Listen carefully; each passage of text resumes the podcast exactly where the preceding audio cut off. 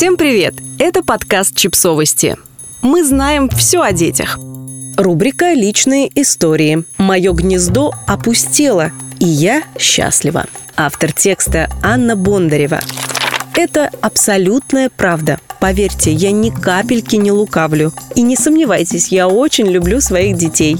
Но на подругу, младший сын, который на прошлой неделе уехал в университет, смотрю с нежностью. У нее заплаканные глаза. Она чувствует себя потерянной. Я не хочу вмешиваться в этот этап горевания, но меня так и подмывает ей сказать, «Дорогая, ты даже не представляешь, как это круто. Тебя ждет невероятная жизнь». В течение двух десятков лет моя жизнь мне не принадлежала. У меня были обязанности, ответственность, два человека, которые от меня зависели и которым я должна была обеспечивать очень многое, горячую полезную еду три раза в день, одежду и обувь, игрушки, образование, а еще моральную поддержку, заботу, нежность, любовь, время и внимание.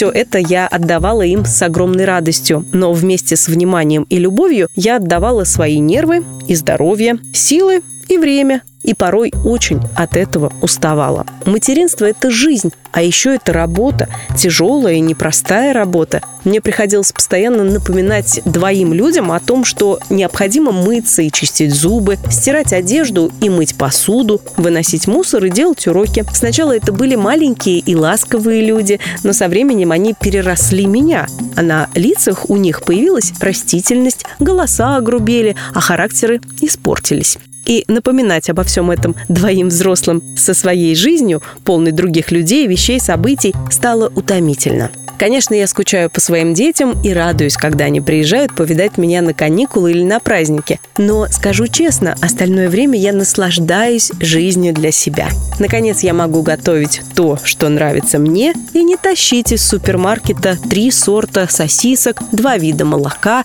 и ассортимент десертов.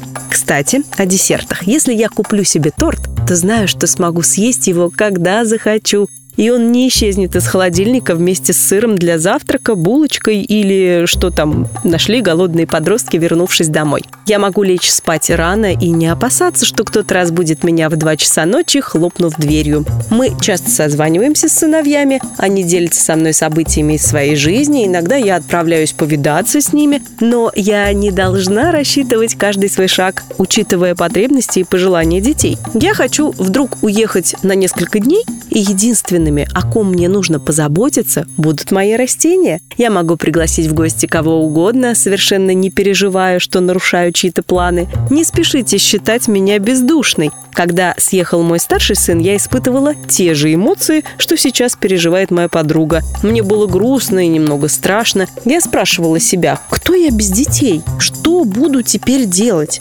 Именно поэтому я не хочу вторгаться в ее пространство. Нужно время, чтобы принять и осознать перемены. И научиться получать от них удовольствие.